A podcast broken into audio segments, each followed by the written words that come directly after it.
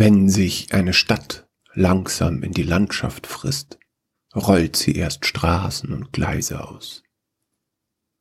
Dann spuckt sie an den Stadtrand Gewerbegebiete und Eigenheimsiedlung. Ganz langsam, Meter für Meter, ersetzt sie Wiesen durch Teer, Wälder durch Beton und Tiere durch Autos. Niemanden kümmert das, bis das Dorf eines Tages ein Stadtteil ist. Dort am Rande der Stadt stand eine neue Schule, ein neuer Supermarkt und viele quadratische Häuser, die sich nur durch die bunten Farben ihres Anstrichs unterschieden. Von früher blieben das Gasthaus und die Bäckerei und die Menschen, die noch in einem Dorf aufgewachsen waren. Doch bis auf einen lebten die in einem Altersheim. Und alles, was sie benötigten, gab es im dortigen Kiosk. Die Brücke, die gab es auch. Es gab noch die Brücke. Wenn man den Asphalt abschälen könnte wie bei einer Banane, würde man darunter auf Steine aus Granit stoßen, die im Mittelalter von Handwerkern behauen worden waren. Unter dieser Brücke aber lebte ein Brückentroll.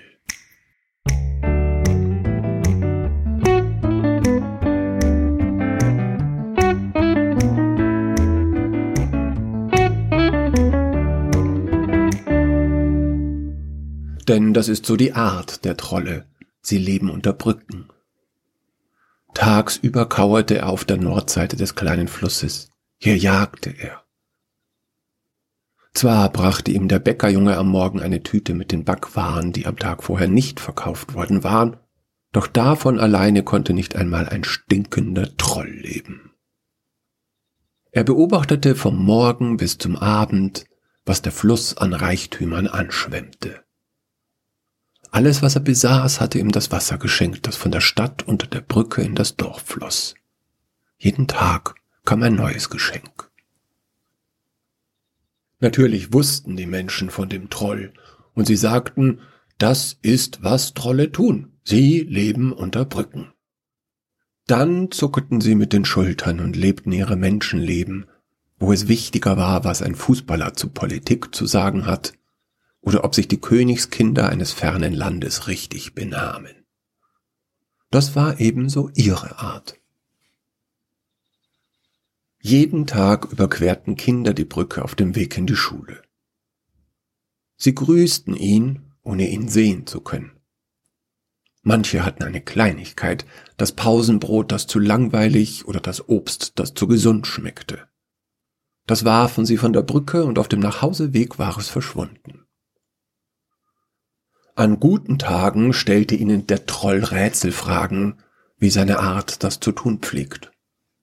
An sehr guten Tagen sang er ihnen Lieder, die sie noch nie gehört hatten und deren Sprache sie nicht verstanden, weil sie so alt war und die Kinder nur neue Wörter kannten. Einige der Kinder stiegen manchmal hinunter zu ihm und verspotteten ihn, weil er so hässlich war. Wie jeder Troll hatte er einen Buckel und unreine Haut. Die spärlichen Haare standen ihm in alle Richtungen vom unförmigen Kopf. Ein Auge wollte sie nicht mehr richtig öffnen, dafür starrte die andere Pupille umso irrer aus dem gelben Auge. Spotteten sie nur, blieb der Troll zusammengekauert sitzen und wippte hin und her, um sich zu beruhigen, bis alles vorbei war. Er wusste, das war nun einmal die Art der Kinder. Doch wenn sie Steine warfen oder ihn mit Stöcken malträtierten, dann richtete er sich zu seiner vollen Größe auf, fletschte seine letzten schiefen Zähne, wirbelte seine Klauen durch die Luft und brüllte so laut, dass die Kinder wie Ferkel quiekten und davonstoben. Das tat er aus mehreren Gründen, erklärte er sich danach selber. Erstens, weil er ein Brückentroll und das so seine Art war. Zweitens, weil es wahrscheinlich andere Brücken gab, unter denen Trolle lebten und wer wüsste, ob die so harmlos waren wie er. Und drittens natürlich, weil die Kinder das Trollbrüllen hören wollten. Wenn es dunkel wurde, dann kam der Troll hervor und erspähte, ob jemand ihn sehen konnte. Er humpelte über die Brücke, so schnell sein krummer Rücken das zuließ, und stieg am Südende wieder hinab. Hier war seine Wohnung. Er schlief auf einer Matratze und in einem Schlafsack, die der Fluss ihm vor langer Zeit geschenkt hatte. An guten Tagen rauchte er eine der Zigaretten, die er aus dem Wasser fischte und die, wenn man sie in der Sonne trocknete, wie neu waren. Oft kam ein guter Freund vorbei, für den der Troll sich Brot absparte. Dann erzählte er seinem Freund von den Geschehnissen des Tages. Er sagte zum Beispiel, heute ist ein nagelneuer Koffer an mir vorbeigetrieben, aus blauem Plastik. Ich wollte schon ins Wasser, um ihn mir zu holen, aber dann dachte ich, wofür brauche ich einen Koffer? Ich will doch meine Brücke gar nicht verlassen. Was sagst du dazu? Und sein Freund sagte vielleicht Quack, denn das ist so die Art der Enten. Hatte der Troll am Tag einen Fisch gefangen, dann machte er unter der Brücke ein kleines Feuerchen. Groß genug, um den Fisch zu räuchern, aber nicht so groß, dass er vom Rauch husten musste, bis er wieder Blut spuckte. Es war ein sehr guter Tag, wenn sein Freund ihn besuchte, er einen Fisch gegessen hatte und eine Zigarette geraucht. Dann legte er den Rest seines Abendessens vor der Brücke an den Fluss, damit seine anderen Freunde auch etwas davon hatten. Außer der Ente war da noch eine einäugige Katze und ein dreibeiniger Fuchs, und manchmal kam sogar ein Kauz angeflogen, zupfte an dem Fisch bedankte sich mit einem Hu Hu und flog in die Freiheit. Es könnte sein, dass selbst ein so fremdartiges Wesen wie dieser Brückentroll auf seine bescheidene Art ein glückliches Leben führte. Dachten manche Menschen in dem Dorf, wenn sie am Abend vom Rotwein philosophisch wurden. Um das zu erfahren, hätte jemand ihn fragen müssen aber kein Mensch kam ihm näher als die Kinder mit ihren Stöcken. Der Troll glaubte, das läge daran, dass er so stank. Dabei war das nur die Art der Menschen. An einem Morgen, der nicht ein Montag war, wo der Bäckerjunge nicht kam, weil Bäcker am Sonntag nicht backten, kam der Bäckerjunge nicht. Und am nächsten Tag auch nicht. Und am dritten Tag auch nicht. Der Troll verbrachte diese Zeit zusammengekauert unter der Brücke und wippte hin und her, weil er dann besser nachdenken konnte. Doch Denken half nicht. Am Abend packte er alles, was er besaß, in seinen Einkaufswagen. Er wollte nichts zurücklassen außer der Matratze, die zu groß zum Mitnehmen war. Danach schlief er sehr unruhig. Am Morgen, als der Bäckerjunge zum vierten Mal nicht gekommen war, traute sich der Brückentroll am helllichten Tag unter der Brücke hervor, wie es so gar nicht seine Art war, und er schob den Einkaufswagen vor sich her und humpelte in die Stadt. Die Menschen, die ihn sahen, blieben stehen und zeigten mit dem Finger auf ihn, und sie rümpften die Nase, weil er so stank, und sie blickten erschreckt, weil er so hässlich war, und sie riefen, ist das nicht der Brückentroll? Was macht er in unserem Dorf? Was will er denn? Doch der Troll war nicht aufzuhalten. Er würde zur Bäckerei gehen und nach dem Rechten sehen. Vielleicht war ein Unglück geschehen und niemand kümmerte sich darum, so wie sich auch niemand um ihn kümmerte. Aber um die Bäckerei, da sollte sich jemand kümmern, denn die Bäckerei war eine schöne Bäckerei. Das wusste er noch aus der Zeit vor der Insolvenz und vor der Scheidung und vor dem Wodka. Die Menschen achteten Bäcker, das ist ein angesehener Beruf. Ein Bäcker ist das Gegenteil eines Trolls.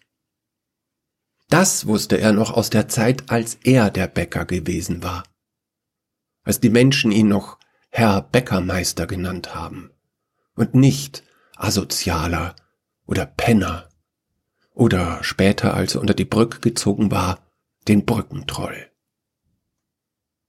Nein, heute war der Troll nicht aufzuhalten. Daniel left you for another. Oh, indeed, he did you like a wind up. Oh, why, oh, why, oh, oh, why, oh, why, oh, why is he me? He's never wise.